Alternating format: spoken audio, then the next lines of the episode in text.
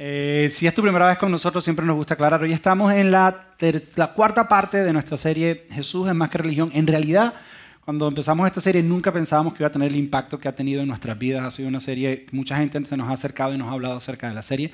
Hoy es la cuarta parte, si es tu primera vez, estás llegando como al final de la película. Nosotros en Iglesia ahora le enseñamos por series, que significa que agarramos un tema en particular y lo dividimos en varias semanas. Pensamos que es la manera más práctica en asimilar la información en vez de agarrar un día y darte toda la información que hay al respecto.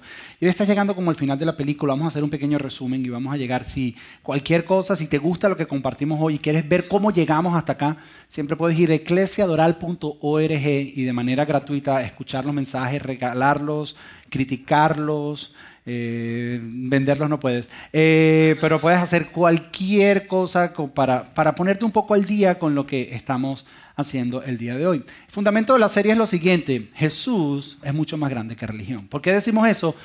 Porque por lo general cuando a nosotros se nos habla de Jesús pensamos en religión. A ti te mencionan a Jesús, piensas en religión. Cuando te mencionan iglesia, piensas en religión.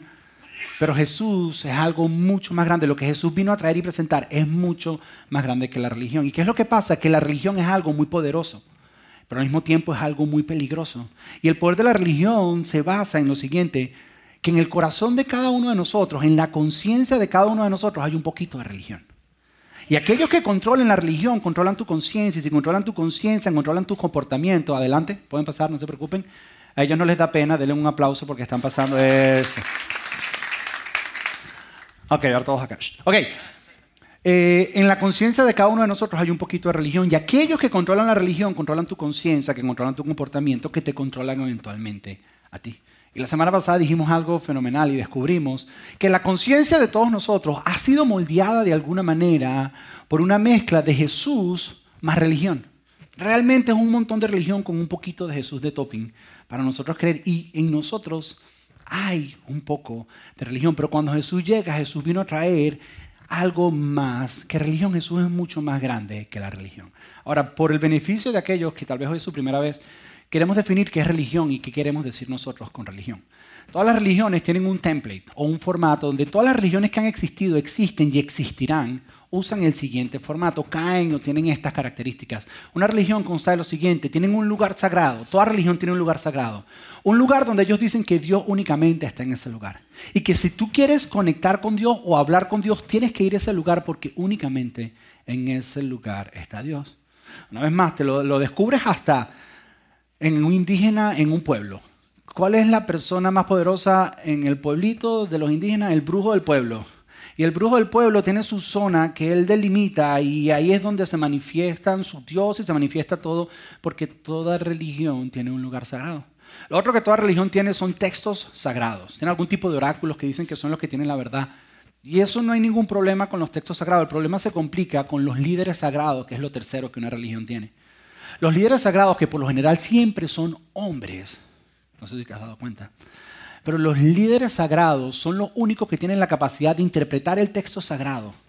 El texto sagrado solamente está en el lugar sagrado y solamente el líder sagrado tiene acceso al texto sagrado y solamente lo interpreta y te dice a ti cómo tienes que vivir y se mete en tu conciencia y manipula tu vida y te controla.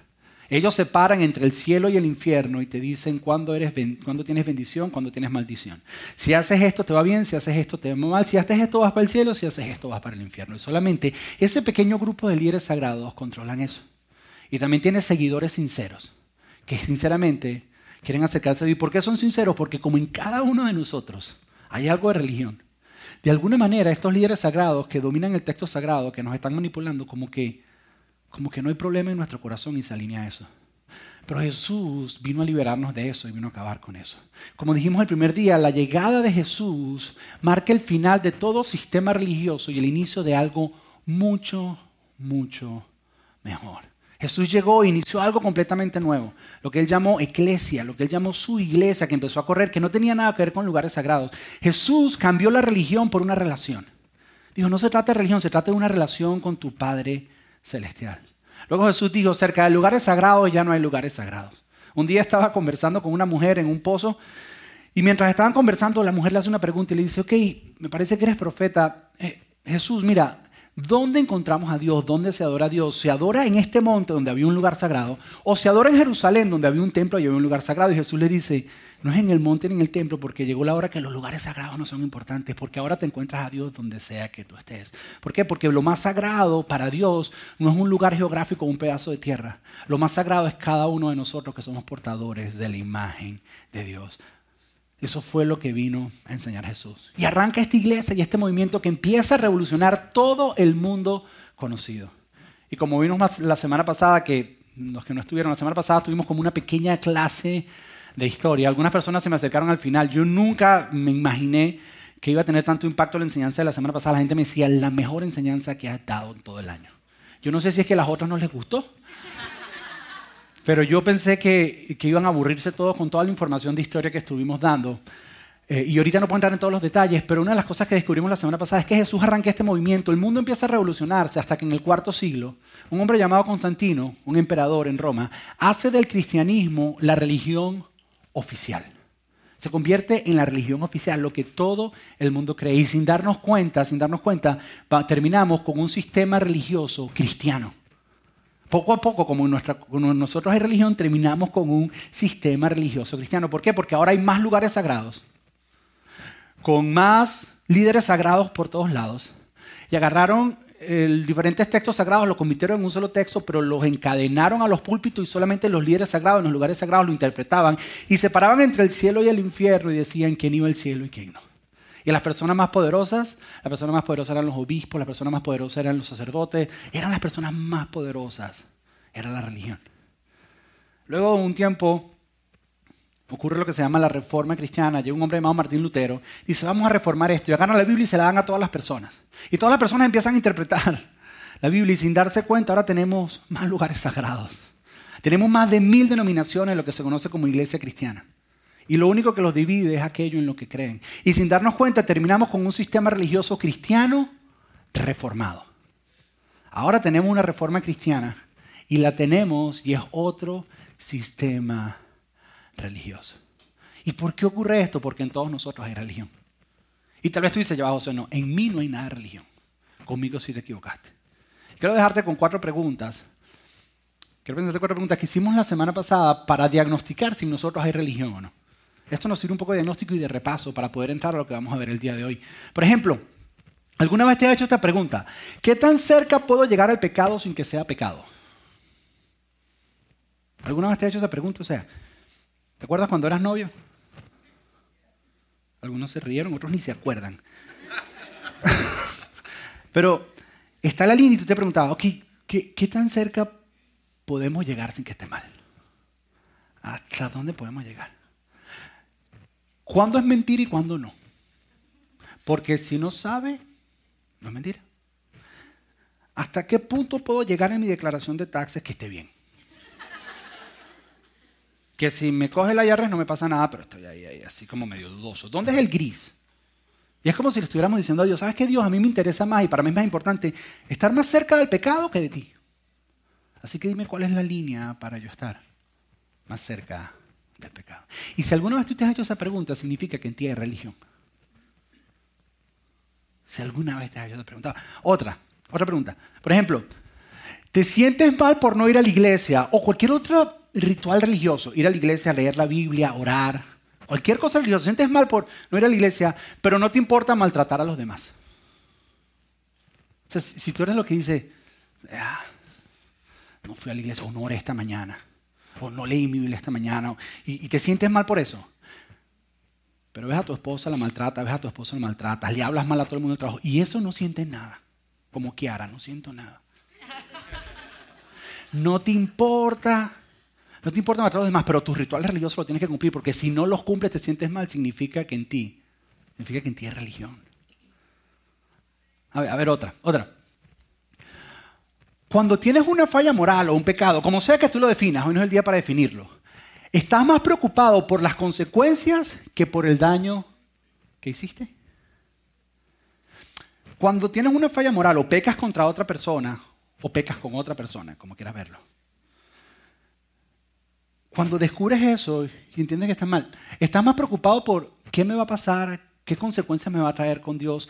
¿Qué rituales puedo hacer para que Dios y estar en paz con Dios? ¿Cómo, puedo, qué penitencia puedo pagar para que Dios no me castigue? Estás más, más concentrado en eso que más enfocado en, wow, ¿cómo puedo restituir a la persona que le hice daño? Porque si estás más enfocado en eso, significa que en ti, significa que en ti hay religión. Que lo que domina tu conciencia es la religión. Ahora otra, otra pregunta. Cuando otros caen moralmente, personas que tú conoces pecan o caen moralmente, ¿te sientes superior o sientes compasión? Cuando otra persona cae moralmente, sobre todo una persona que cree diferente a lo que tú crees y cae mal, tú le dices, eso le pasa, eso le pasa por estar creyendo en esas cosas. Y tú te sientes más que esa persona tú sientes, sientes a tu superior como que, wow, es que nosotros los cristianos, ve. O sientes compasión y dices, wow, ¿cuánto necesita esa persona de Dios? ¿Qué sientes tú? Porque si te sientes superior significa que en ti hay religión. Significa que lo que dirige tu conciencia es religión. Ahora, otra. Esta es mi favorita. ¿Tus creencias interrumpen tu amor? ¿Tu fe tu teología. Interrumpen tu expresión de amor. ¿Alguna vez te has encontrado en una situación donde tú dices, ok, tengo que hacer esto, pero yo no puedo ir allá porque es que yo no creo en eso?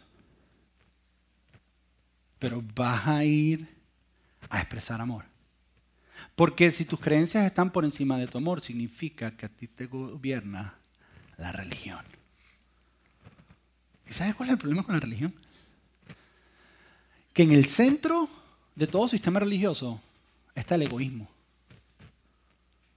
La religión o el sistema religioso se enfoca en mí, en mí, en mí, en mí, cómo puedo estar yo bien y cómo me dan a mí y cómo yo hago y cómo consigo yo y cómo uso Dios como un amuleto para que funcione para mí y cómo me puede ir mejor a mí en la vida y todo yo, yo, yo y ese es el centro. Todo sistema religioso te lleva una pregunta, que es una pregunta que todos nosotros hacemos al principio de nuestro caminar con Dios. Y es una pregunta correcta al principio. Pero después de un tiempo, si todavía sigues en esa pregunta, te empieza a hacer mal. Tiene que haber un cambio en algún momento. Y la pregunta es la siguiente. Nosotros siempre nos hacemos esta pregunta y el sistema religioso te lleva a hacer esta pregunta. ¿Qué debo yo hacer para estar a cuentas con Dios? Y eso está bien al principio. Pero si toda tu vida cristiana la vives ahí, entonces no entiendes qué fue lo que Jesús vino a hacer. Y entonces empiezas a usar a Dios como un amuleto. Piensa en nuestras oraciones. Señor, ayúdame, protégeme, cuídame, yo, yo, yo, yo, yo, yo. Piensa en eso. Es más, algunos de ustedes algunos de ustedes vienen acá porque desde que empezaron a venir acá les empezó a ir bien. Pero ni siquiera es porque, sí, sí, sí, les empezó a ir bien. Pero ni siquiera es porque ponen en práctica lo que enseñamos, sino piensen que es que venir acá te hace bien. Es bien, entonces me está viendo bien el negocio y no puedo faltar los domingos. Entonces, venir para acá se convierte en un ritual. Eso significa, significa que es religión. A veces hasta te duermes cuando yo hablo, pero viniste, entonces te va a ir bien. Porque, porque viniste. Entonces, te va a ir bien. Entonces usa... Ah, hay algunos de ustedes que vienen acá y dicen, Dios, mira, aquí estoy. Me estoy ganando tu favor, gáname puntos. Aquí estoy. Vine a la iglesia. Bueno, yo, vine a la iglesia. bueno, yo no sé si esto cuenta como iglesia, lo que hacen acá, pero aquí, aquí estoy. Es domingo en la mañana, estoy aquí temprano. No veas lo que hice el viernes en la noche porque eso no me conviene, pero aquí estoy. Domingo, y me quiero ganar tu favor. Quiero, quiero que me ayudes y me des una ayudadita con este negocio, con esto que tengo. Aquí estoy, Dios, para que me vaya bien. Esta semana tengo, tengo una reunión importante con el negocio, tengo que ir el domingo a la iglesia para tener a Dios de mi lado. ¿Qué puedo hacer yo para estar bien con Dios en mi relación? Para, para que me vaya bien. Ese es el centro del sistema religioso. Es yo, yo, yo. ¿Y sabes cuál es el problema con eso? Que Jesús y todo el Nuevo Testamento dicen lo siguiente que cuando tú pones tu fe en Jesús y el sacrificio que él hizo en la cruz, ya tu relación con Dios está bien y todo el favor de Dios está sobre ti. Esa es la realidad. Pero cuando pasas toda tu vida tratando de ganarte el favor de Dios y el favor de Dios ya está sobre ti, no disfrutas del favor de Dios que está sobre ti porque está tratando de ganártelo. Entonces no puedes disfrutar de la vida que Dios tiene para ti. Pero no lo haces por la religión que hay en todos nosotros. Entonces, ¿cómo somos libres de esto? Yo eso es lo que quiero responder hoy. Hoy quiero, vamos a ver, porque la mejor manera es ver la vida de Jesús. Y vamos a ver dos momentos en la vida de Jesús donde él tocó este punto. Toda su vida fue acerca de esto, pero dos momentos donde los tocó muy bien. Y cuando lleguemos, voy a llegar al final, que te voy a dejar con una pregunta. que yo creo que tiene la capacidad de sacar la religión de ti todos los días de tu vida. Jesús estaba en su última cena con sus amigos, con los discípulos. Era la última vez que iba a cenar con ellos. Y estaban sentados comiendo, y también no solo la última cena, sino la última Pascua. La Pascua era una fiesta donde ellos celebraban eh, cuando Dios, los había, el pueblo, Dios había sacado al pueblo judío de Egipto. Los habían sacado de Egipto por 40 años y ellos ese día lo hacían para recordar todas las bondades de Dios todos esos años. Más o menos como lo que vas a hacer el jueves con Acción de Gracia. Lo único que ellos comían pan sin levadura y tomaban vino y hierbas amargas y tú te vas a comer un pachón grandotote y te vas a engordar como un cerdo y eso ya es otra cosa. Pero ellos lo que hacían era una fiesta y era la última vez que Jesús iba a sentar con ellos. Y dice, ok, esta es mi última oportunidad para enseñarles a ellos. Jesús llevaba tres años y medio con ellos. Jesús había sanado enfermos, había caminado sobre las aguas, había alimentado multitudes, había calmado la tormenta, había levantado muertos. Pero va a resumir todo lo que él hizo en esta última enseñanza que va a tener con sus discípulos. Digo, esta es la última vez que voy a enseñar y quiero que no se olviden de lo que es más, más importante. Y Jesús están todos hablando, Jesús se sienta y les dice lo siguiente, les dice, les doy este mandamiento nuevo a lo que los doce que están ahí dicen, tenemos diez, ahora nos da once, tenemos problema con diez y ahora tenemos otro más. No podemos cumplir diez y, y nos va a dar otro más. Pero lo que no entendemos es cuando dice otro mandamiento nuevo. Esta palabra nuevo en el original puede significar que es nuevo de una nueva revelación, algo que antes nunca habías visto, o un mandamiento extraordinario que está por encima de todos los demás mandamientos. Y eso es lo que Jesús está diciendo. Dice, tengo un mandamiento que está por encima de todos los demás mandamientos. ¿Qué les dice Jesús? Jesús les dice, que se amen unos a otros. ¿Sabes quién se resume todo esto? ¿Sabes por qué yo sané gente? ¿Sabes por qué me hizo las aguas? ¿Sabes por qué? ¿Sabes por qué vine? Para enseñarles el verdadero amor. Que se amen unos a los otros. Ahora, todos tenemos definición de amor y Jesús sabía esto.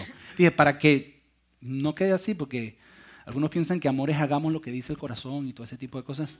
Dice que voy a definirles qué es amor, de qué amor les estoy hablando. Amense unos a otros así como yo los amé. Ve mi vida, ve la manera en que yo los amé a ustedes y de esa manera se tienen que amar ustedes. Y esto es muy importante esto. Porque más adelante te voy a enseñar cómo fue ese amor.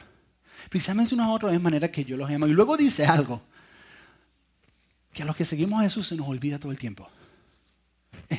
Jesús les dice, amen unos a otros como yo los he amado. Y luego les dice, si se aman unos a otros, que por cierto, el amor es una palabra en verbo que requiere una acción, el que él está usando.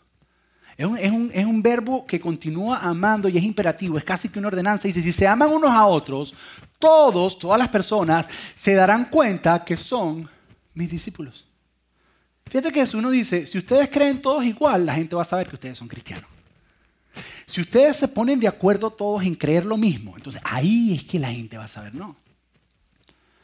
Eso dice que cuando la gente te vea y te vea la forma en que amas a los demás, que eso debe ser la marca donde la gente diga, wow, este sigue a Jesús. No por lo que crees, no, sino por cómo amas. lo que crees, Jesús dice, ¿sabes qué? Lo que crees es la manera en que amas a otro, lo que va a ser la marca. No es tu teología, no es tu filosofía, no es lo que tú creas, no es lo que no creas. Lo que en realidad es importante es la manera en que se aman. Y las personas los van a ver. Y es por la manera en que aman a los demás, van a decir, estos son de los que seguían a Jesús. Porque nosotros vimos a Jesús y él, él amaba así y ellos aman igual. Jesús dice, lo que nos marca a nosotros como seguidores de Jesús no es lo que creemos. Aquí todos creemos algo diferente, te lo aseguro. Pero lo que nos marca, si todos amamos igual, indiferentemente de lo que creas, puede transformar tu vida. Puede transformar tu vida. Otro día, Jesús estaba caminando y le vinieron a hacer una pregunta. Jesús siempre le hacían preguntas para hacerlo dudar o hacerlo, ponerlo en trampa. Y él había contestado ya a un grupo de escribas, que era una secta religiosa que había en la época, un grupo religioso realmente, no una secta que había en la época, y le había contestado muy bien. Todos los fariseos se quedaron picados y dijeron, ellos no pudieron, nosotros sí. Los fariseos son otro grupo religioso de la época y se sientan y le van a hacer una pregunta a Jesús. Y Jesús está ahí con todo y Jesús, Jesús le, le preguntan lo siguiente a Jesús, le dicen, Señor, Jesús, ¿cuál es el mandamiento más importante de la ley de Moisés? Ahora, te voy a explicar. En esta época habían ocho debates principales entre los diferentes grupos religiosos. Y uno de los debates más importantes era acerca del mandamiento más importante. Ahora, tienes que entender que ellos no solamente tenían 10 mandamientos de Moisés, ellos tenían más de 600 mandamientos. Ellos habían inventado mandamientos para no romper los mandamientos. Todos lo hemos experimentado. ¿Te acuerdas cuando tú estabas de noviecito, eso a los 15, 16 años? Estabas en la sala de tu casa con tu noviecita. Tu papá y tu mamá estaban en la cocina. Saca la mano, Antonio, que mamá está. Estaba ahí, estás ahí, está todo así, pones el televisor un poquito más duro. De ahí me contaron. Y apagas la luz. Y en el momento que apagas la luz, sale tu mamá y dice, ¿qué, qué luz, qué luz? Prende la luz, prende la luz, prende la luz.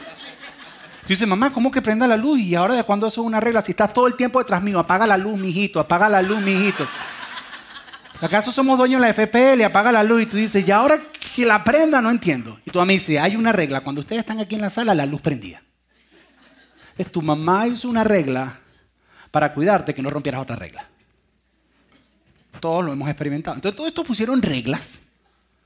Pero el problema fue que estas reglas que ellos inventaron las pusieron al nivel de las reglas de Dios. Y algunas de esas reglas comenzaron a contradecirse unas con otras. Y ellos llegaron a esta conclusión. Cuando dos reglas se contradigan, nos tenemos que preguntar cuál de las dos es más importante. Porque cuando hay una contradicción tenemos que coger la más importante para cumplirla. Y si la cumplimos, estamos bien con Dios. Por ejemplo, ellos tenían la regla que se le había puesto Dios de cuidar el día de descanso. El día de descanso no se puede trabajar. Ellos no podían trabajar el día de descanso. Pero si vas caminando un día de descanso y el burro de tu amigo, no es que tu amigo era burro, sino que él tenía un burro, se le cae en un hueco. Algunos se le vino a algunos amigos a la mente, no el burro de tu amigo, sino tu amigo tenía un burro y se le cae en un hueco y tú vas caminando en tu día de descanso, tú debes decidir, ok, es día de descanso, sacar al burro es un trabajo.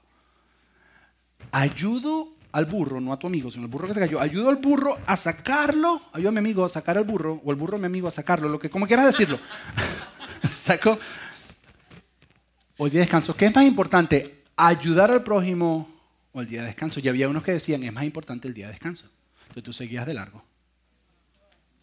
Porque era más importante. Entonces siempre había la lucha, ¿cuál es el más importante? ¿Cuál es el más importante? ¿Cuál es el mandamiento más importante? Y Jesús les dice, ok, les voy a decir cuál es el más importante. Jesús por lo general no contestaba eso, sino les decía otra pregunta. Y después les decía, si no me contestan ustedes, yo no les contesto. Era una manera de debatir en la época. Pero este él decidió contestarle y les dice lo siguiente. Les dice, Jesús les respondió, amarás al Señor tu Dios con todo tu corazón, con toda tu alma y con toda tu mente. A lo que ellos dicen, yes. Porque amar a Dios queda así como que en el aire. ¿Cómo ama a Dios? Y todos estaban de acuerdo que amar a Dios. Pero hay diferentes maneras de amar a Dios y cada uno de ellos tenía esas diferentes maneras de amar a Dios. Para mí amar a Dios es cuidar el día de descanso, para mí amar a Dios es rituales, para mí amar a Dios es, leer la Biblia, para mí a Dios, amar a Dios es orar, para mí amar a Dios es ir todos los domingos a la iglesia, para mí amar a Dios amar, es esto. Y eso es lo que ellos tenían. Y eso les dice, amar a Dios con toda tu alma, con toda tu mente y con toda tu fuerza. Y les dice, este es el primero y más importante de los mandamientos. Y dice, y el segundo es similar a lo que ellos levantaron la mano y decimos, Jesús, te pedimos uno solo. ¿Cómo que el segundo? Jesús dice, lo que ustedes no entienden es lo siguiente. Es que el segundo es tan importante, están tan conectados que no se pueden separar. Que la, la manera en que amar a Dios se expresa está conectado con el segundo. Que la manera en que tú amas a Dios es cumpliendo el segundo. Es imposible cumplir el primero si no cumples el segundo. Cumplir el segundo es la expresión del primero. Es la manera en que el primero se manifiesta. Porque tú puedes decir amar a Dios son un poco de rituales, pero eso no es Jesús. Ellos tenían un montón de rituales para amar a Dios. Jesús dice, eso no tiene nada que ver con el amor hacia mí. Y Jesús les dice, el segundo es igual de importante, amar a Dios sobre todas las cosas. Segundo es similar, amar a tu prójimo con el mismo amor que te amas a ti. Jesús le dice, la manera en que tú manifiestas este amor es de forma horizontal. Que tu relación vertical con Dios se refleja en la manera en que tratas a los demás. Que la manera en que amas a Dios es amando a los demás. Es por eso que, que Jesús decía cosas como lo siguiente, decía, si algún día vas a la iglesia o al templo y llevas tu ofrenda para ponerte a cuentas con Dios, y estás ahí trayendo tu ritual delante de Dios, y te acuerdas, te acuerdas que alguien tiene algo contra ti, para Dios es más importante que dejes tu ritual ahí y vayas y arregles cuentas porque para Dios lo amas más cuando haces eso que cuando ofreces un ritual. Que esta relación está bien. Y como esta relación está bien, asegúrate que todas estas relaciones estén bien. Que el reflejo de esta relación vertical debiera verse en tu relación horizontal. Fíjate, piensa por un segundo. ¿Tú sabes cuáles son las personas que yo más detesto en el mundo? Aquellas personas que se meten con mis hijos. De mí pueden decir lo que sea, pero a mis hijos que no los toquen. Te prometo que yo he tenido peleas con niños de nueve años en mi cabeza. Y en todas gano yo. Soy más fuerte, más grande. Ese es el, coach que no es justo, eh, la maestra que lo trató mal. O sea, es un. ¿Cómo te metes conmigo? Pero que alguien haga algo por mi hijo. Tú haces algo contra mi hijo y no, mira, no importa cuánto dinero me des. No importa si me cantas canciones. No importa lo que hagas, si tú hiciste algo a mi hijo, eso. Pero tú haces algo a favor de mi hijo y es la manera en que más alegría traes a mi corazón. de lo mismo pasa con Dios. Por eso Él dice, la mejor manera de amarme, la mejor manera de amarme es amar a los otros. Esa es la mejor manera Y luego, Jesús dice algo que también se nos olvida. Jesús tiene la osadía, porque es una osadía. Después que dice eso, de decir lo siguiente, dice, los demás mandamientos y demandas de los profetas, es decir, todo el Antiguo Testamento, toda la Biblia, todo lo que tú, se resumen en estos dos mandamientos que les he mencionado. El que los cumpla, el que los cumpla estará cumpliendo todo. Eso dice, ¿sabes qué? No tienes que memorizarte 10 ni, ni 613, es uno solo. Ama a los demás. Y haces eso y cumples todo. Se acabó. Es lo único que tienes que hacer. Todo lo demás es comentarios sobre amar a los demás. Todo lo que encuentran en el Nuevo Testamento son ejemplos de cómo amar a los demás. Todo es agregar a esa verdad de amar a los demás. Ahora, cuando, cuando tú empiezas a leer la Biblia y la vida de Jesús a través del filtro de amar a los demás, la Biblia empieza a tomar una vida diferente, empieza a transformar tu vida de una manera diferente, empieza a transformarte de una manera diferente. Y los versículos que lees toman otra forma. Intersectan tu vida de una manera diferente. Por ejemplo, te voy a hacer unas preguntas. ¿Por qué se debe decir la verdad? ¿Sabes qué te dice la religión? La religión te dice que tú dices la verdad porque la Biblia lo dice. No hay que decir la verdad porque es que la Biblia lo dice. Eso es lo que dice la religión. Ahora, Jesús dice, Jesús dice que tú debes decir la verdad porque cuando mientes, hieres a los demás que al mentir yo le estoy haciendo daño a los demás y le estoy diciendo, tú no eres digno de conocer toda la información. Para mí es más importante mi imagen delante de ti, entonces voy a rebajarte y no te voy a dar suficiente. Tú sabes que la Biblia dice no mientas no para arreglar tu relación con Dios porque ya está arreglada. O para arreglar, o para que te sientas bien o que te ganes el favor de Dios porque ya tienes el favor de Dios en tu vida. La Biblia dice que no mientas por esas personas que están alrededor tuyo a las que vas a ser tentados a mentir. Porque les vas a hacer daño cuando los mientas. La, religión dice, no mientas, porque si dices la verdad, te ganas el amor de Dios. Jesús dice, no mientas, porque cuando dices la verdad, estás amando a los demás. Otra. ¿Por qué debemos ser generosos? La religión dice, porque si yo doy un dólar, Dios me da diez. Porque Dios multiplica todo el que da. Eso es lo que dice la religión. Es más, dice, es más, la Biblia dice que Dios ama al dador alegre. Y como yo quiero que Dios me ame, yo doy alegre. Pero abre la mano.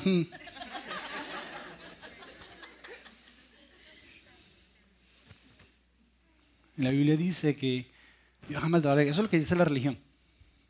Ahora, ¿por qué dice Jesús que debes dar? Esto es complicado, espero que lo entiendas. Jesús dice que debes ser generoso porque cuando eres generosa ayudas a la persona que le estás dando. No tiene nada que ver contigo. Cuando digo ser generoso, no estoy hablando aquí en la iglesia. Estoy hablando cuando veas alguien necesidad, seas generoso. Si ustedes están dando todas esas cajas de zapatos, eso no les ayuda nada en su relación con Dios.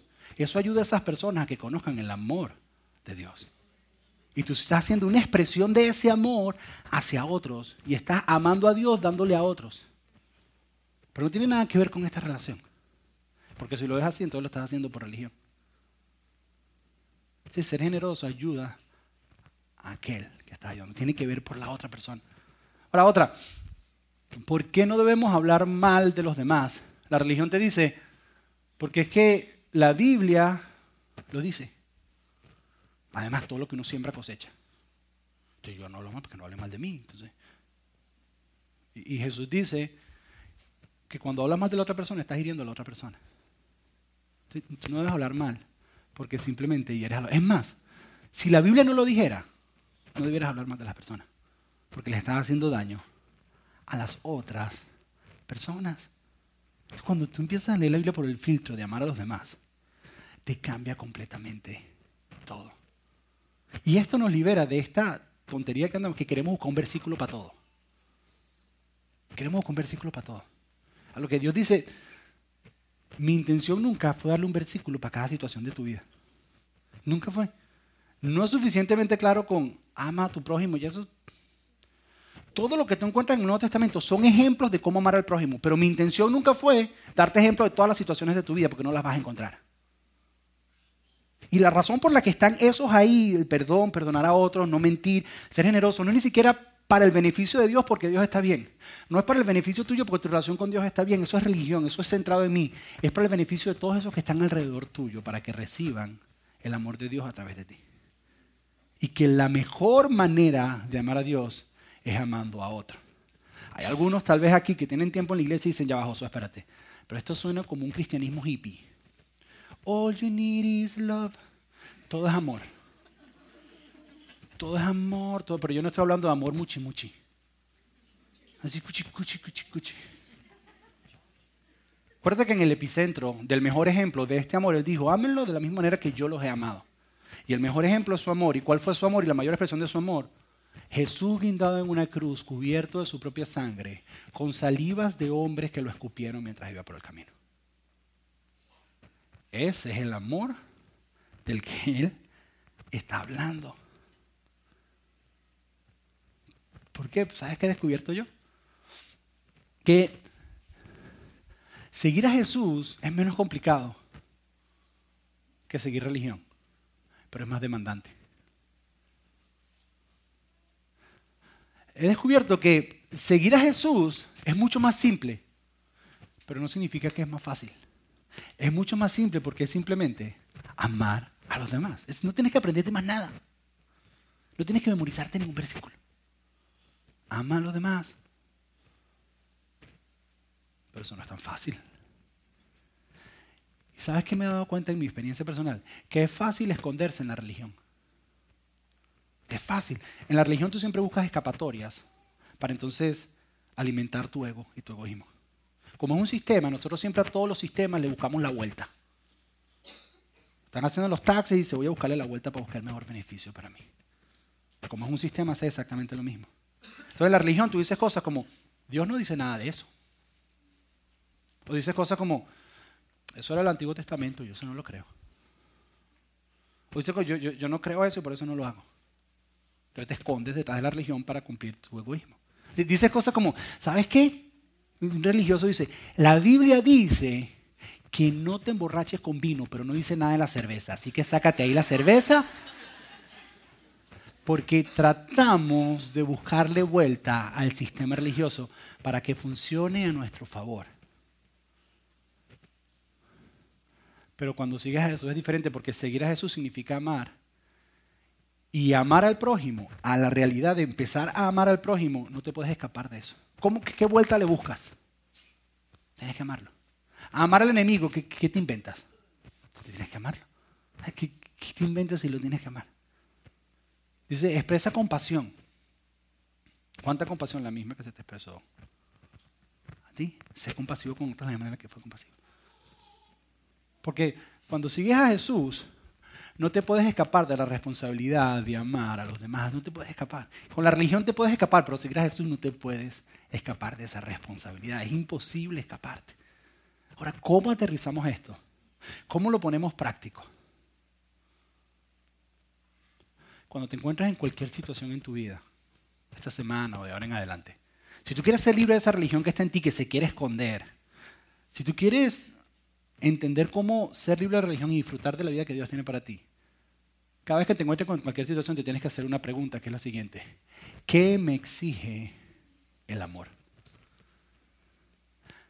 Estás discutiendo con tu esposo, con tu esposo y andan en la mitad de la discusión y detente y pregúntate, ¿qué me exige el amor? Que haga ante esta situación. Estás en una situación en tu trabajo y no sabes qué hacer. Te paras y dices, ya, espérate, ¿qué, ¿qué me exige el amor que haga? Hay unas relaciones interpersonales en tu vida con familiares que no están funcionando bien y es que tú tienes la razón. No es cuestión de que tenga la razón. Te hago una pregunta. ¿Qué te exige el amor que haga? Puedes tener la razón. Pero eso no sirve de nada. Jesús no vino a tener la razón. ¿Qué, ¿Qué, te exige el amor ante esa situación? Y como te digo, esto es más simple, pero más difícil. Esta, semana, con esto en mi mente, he tenido que hacer algunas llamadas que han sido difíciles para mí. Para restaurar algunas relaciones en las cuales yo, en mi parte de la historia, yo tenía toda la razón. Pero me tuve que hacer la pregunta, ok, esto no tiene que ver me tiene la razón. ¿Qué me exige el amor que haga? ¿Qué me exige el amor? E, esto te lo encuentras en cualquier momento en tu vida. Nosotros el viernes pasado fuimos a montar la Navidad en la casa. ¿Cuántos montaron ya la Navidad? Todos los demás son unos cringe. Estábamos montando la Navidad, la Navidad se está alegrando y es primera vez que vamos a montar un árbol natural. Me cansé de montar el arbolito de plástico y lo boté. Entonces fuimos y nos dijeron, yo hice una encuesta en el lugar más seguro de hacer encuestas de información. Fui a Facebook y pregunté dónde se compra un buen arbolito de Navidad en Miami y el 95% de la respuesta dijo que Costco. Fuimos a Costco, llegaban el viernes en la noche, el viernes en la mañana, el viernes pasado, 10 de la mañana, estábamos en Costco y ya había una cola en Costco. Vamos con los niños, le digo a mi esposa, bájate, haz la línea, yo estaciono el carro, voy y pago el arbolito donde se tiene que pagar, en la licorería. Por si alguien me vio, no estaba comprando licor, era que estaba pagando el arbolito de Navidad. Entonces salí y cuando llego, si tú conoces a mi esposa, mi esposa es bien sociable, bien. Y cuando llego está hablando con una señora, no, y yo llego así, yo soy un poquito más reservado, por ponerlo bonito. Entonces me pongo así, me pongo así a la par de ella y me dice, mira, me presenta la señora, hola, ¿cómo estás? Y mi esposa me dice, dice, ella está sola. Eh, necesita que el, ¿será que la podemos ayudar a montar el arbolito del carro?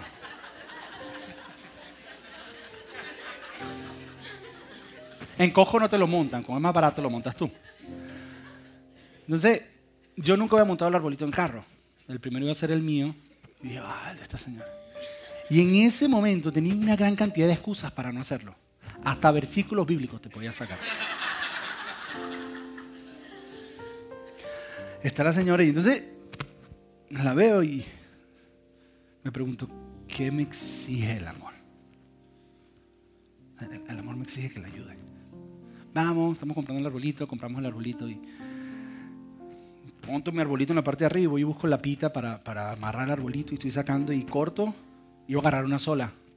Me pregunto, ¿qué me exige el amor? Saco una para la señora.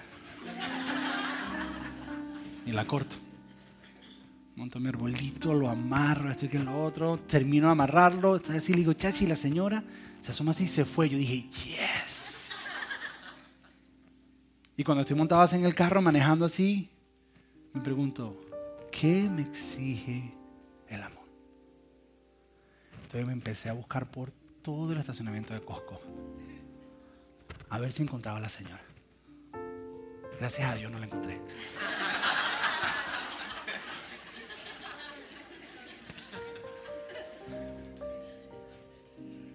Pero si lo hubiera encontrado, lo hubiera visto, yo hubiera dicho, ¿qué me exige el amor? Y tal vez la hubiera ayudado. Tal vez no la hubiera ayudado. ¿Qué te exige el amor? Tal vez algo tan cotidiano, tan tonto, pero lo que quiero que entiendas es que esto puede transformar tu vida y cambia y saca la religión de ti. O sea, no es, que yo creo y yo no creo, es que, es que lo que y, yo creo esto y no, y, no, no, olvídate de lo que crees. ¿qué te exige el amor que hagas ante esa situación? Y hazlo. ¿Y sabes por qué no hay escapatoria? Porque ante esa pregunta todos sabemos cuál es la respuesta. Y no puedes esconderte detrás de ninguna religión o creencia, porque el amor te exige que hagas lo correcto.